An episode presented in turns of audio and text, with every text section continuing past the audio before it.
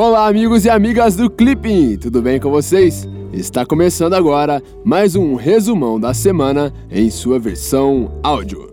Se você é novo por aqui, deixa eu te explicar um pouquinho como que funciona. Toda semana você terá aqui todas as principais notícias do Brasil e do mundo em sua versão texto e também em sua versão áudio. Então é isso aí, sem mais enrolação, vamos para o resumão da semana.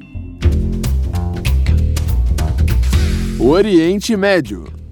No sábado, equipes de resgate na Síria denunciaram um suposto ataque químico na cidade de Doma, que teria deixado dezenas de civis mortos e vários afetados pela intoxicação. No domingo, o presidente norte-americano Donald Trump responsabilizou a Rússia, o Irã e o líder sírio Bashar al-Assad, embora a agência oficial de notícias síria tenha negado qualquer responsabilidade pelo ocorrido. Na segunda-feira, um ataque com mísseis foi perpetrado contra uma base aérea na Síria. Segundo as notícias, o ataque teria deixado mais de 10 mortos, em sua maioria iranianos.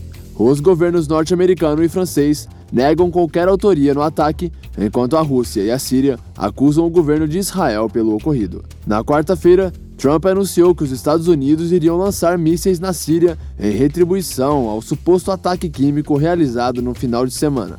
Contudo, na quinta-feira, Trump afirmou que o ataque pode acontecer muito em breve ou não tão cedo.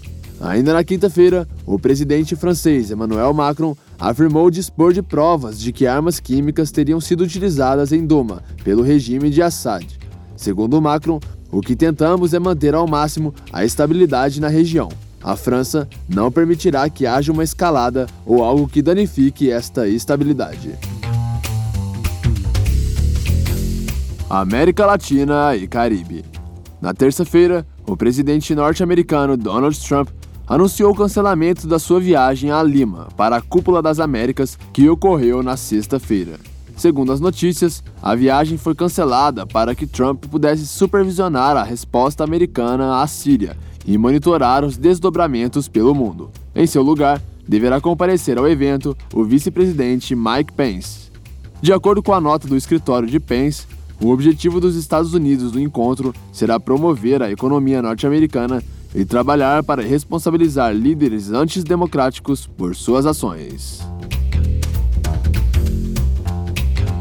Política externa brasileira.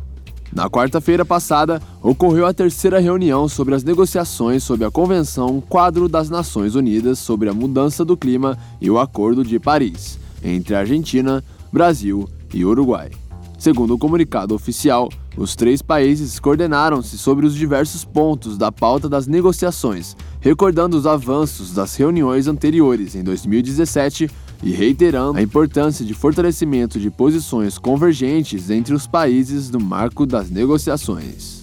No sábado, o Grupo de Lima emitiu um comunicado sobre as medidas adotadas pela Venezuela contra autoridades e empresas panamenhas. Segundo o comunicado, o grupo lamenta que o governo venezuelano continue com a ruptura da ordem constitucional e das normas internacionais, adotando medidas em detrimento dos países da região e de seus cidadãos, com uma lista que cresce de fundamento e marco jurídico.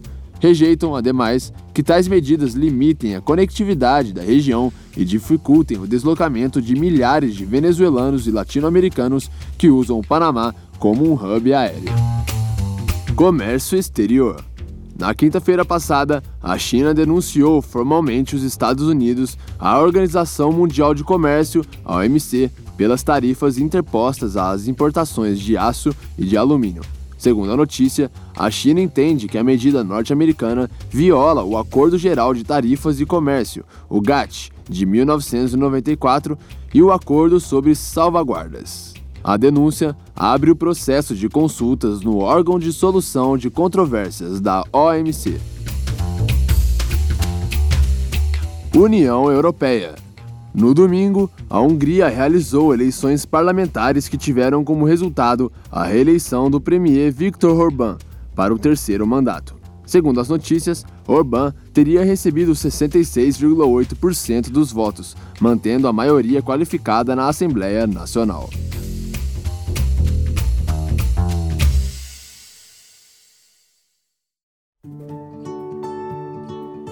Então é isso aí. Essas foram as principais notícias desta semana. Se você gostou do resumão em forma de áudio e apoia essa ideia, não se esqueça de deixar o seu feedback lá na plataforma do Clipping, no nosso Facebook ou então no SoundCloud. Eu vou ficando por aqui, um grande abraço e até semana que vem. Tchau!